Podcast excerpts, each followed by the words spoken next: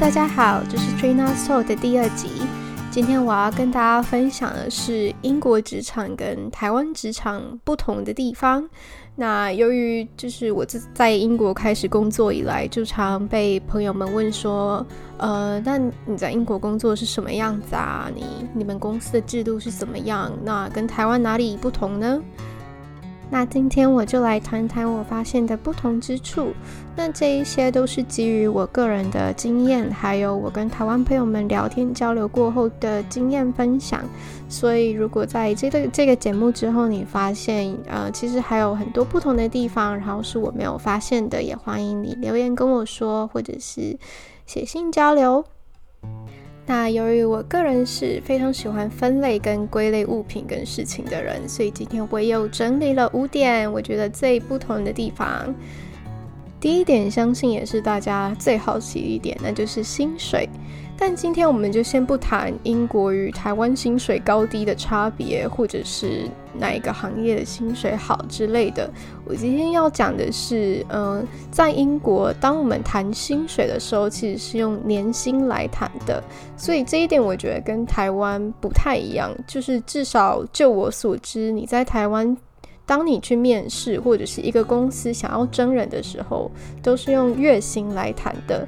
但在英国其实是用年薪，这一点蛮显而易见的。今天你打开一个台湾的求职网站，例如一零一人力银行，然后再打开一个英国的求职网站，例如 targetjob.com，你会发现呢，台湾的职缺都是用月薪来谈的，但是英国的就会是告诉你每一个工作的年薪是多少。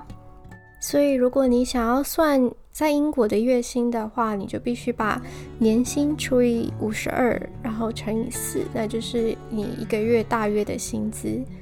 这一点会跟我接下来要讲的第二点息息相关，因为第二点就是有关于税制。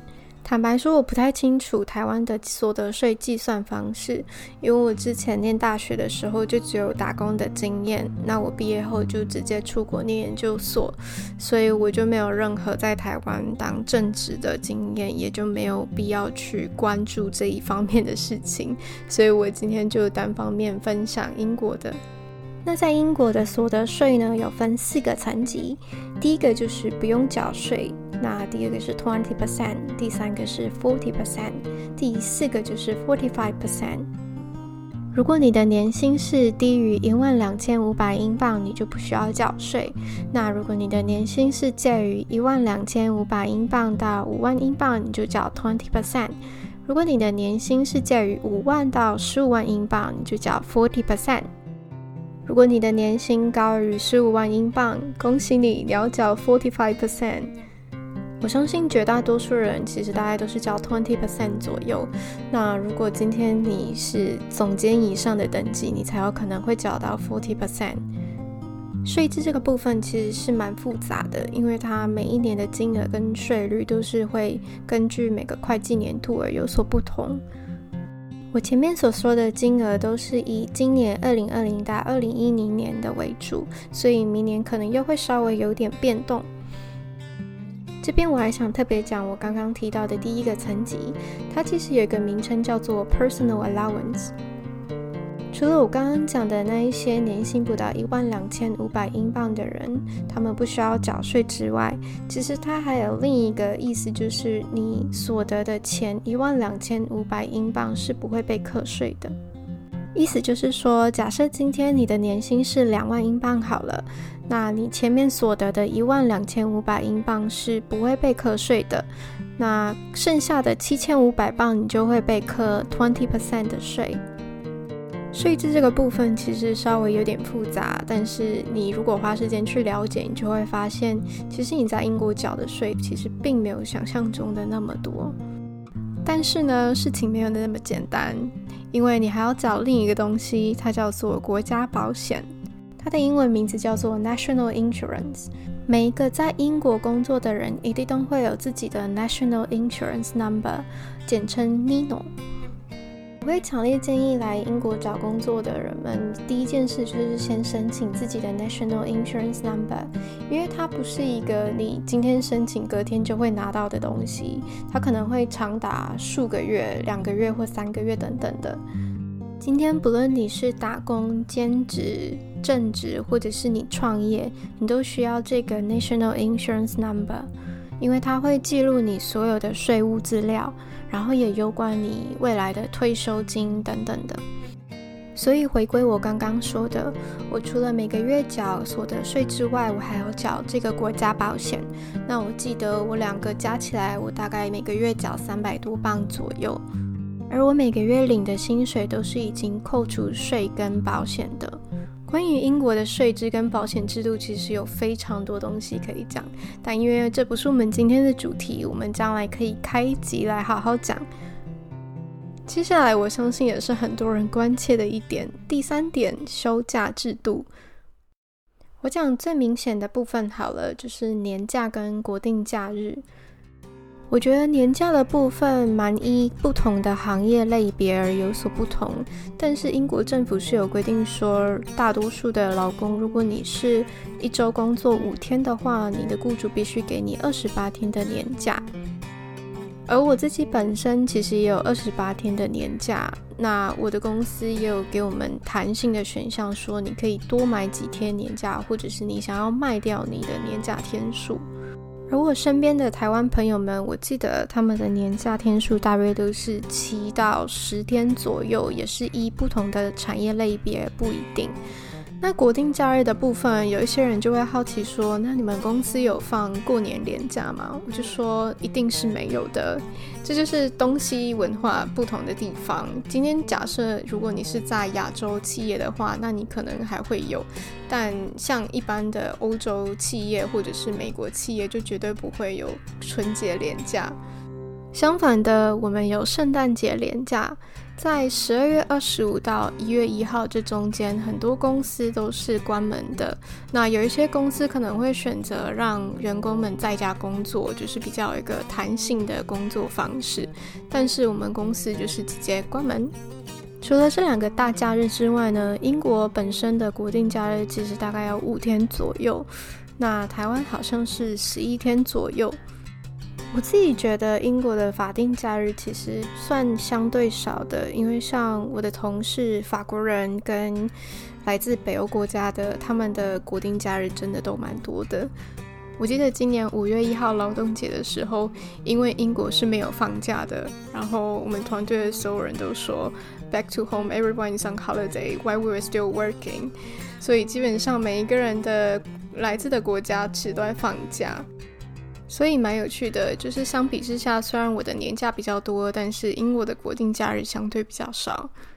第四点是我在英国所没有，而我非常羡慕我台湾朋友们的，就是年终奖金跟尾牙。每当我听到台湾朋友们说他年终领几个月几个月的时候，我就会想说：天哪，我连加班费都没有了，就算我超时工作，我在年末也不一定会领得到奖金。或许待的行业跟公司不同，也会有所差别，也不一定。至于尾牙的部分呢，我觉得英国公司跟台湾公司呈现的方式就有点不太一样。因为像英国的话，我们就会有 Christmas Party，那它其实就是有点类似于尾牙的概念。但是我们就不会有抽奖或者是艺人表演等等的。相反的，公司可能会包下一整个酒吧，让大家疯狂的喝酒、狂欢、玩游戏。除了年末的 party 以外呢，其实蛮多公司也会有 social events。那它可能就是一个月一次，或者是一季一次，或者是看每个公司不太一样。那通常很多时候就是纯喝酒，公司可能就是会包下一间酒吧，然后让大家纯粹的喝酒、聊天，去认识不同的人。最后一点呢，在欧洲的企业其实不太有打卡制度，相反的，大家都是采取一个比较自由新政的心态。今天你几点上班，几点下班，你自己知道，然后你登录在公司的系统上。上下班时间的话，其实看公司。我目前待过的公司，其实对这方面都蛮弹性的。我上一个公司其实很弹性，他就说你只要十点前进公司就好，然后工作满一定的时数。那我目前的公司就是，呃，有规定说你大约九点十五要进办公室，但你五点十五可以下班。不过其实你稍微晚点到，主管们也不太会在意。另外一个蛮有趣的是，嗯，我们不会有主管没有走你就不能走的这种下班压力。基本上，其实你只要把今天分内的事情做完，然后你就可以回家。然后主管们其实也不太希望你留太晚，因为一来是英国企业他们不会付给你加班费，二来是我觉得欧洲人他们都蛮注重家庭生活的。所以，我个人觉得打卡制度它其实就是在记录你的工作时数。那欧洲企业们其实就只是把它数位化。讲到这里，有一些人可能会好奇一点是：假设今天你工作时数比较长，那你会登录一样的时间数吗？我的答案是会。因为像我们最近，我们团队的工作量很大，基本上每个人每一天都是在超时工作。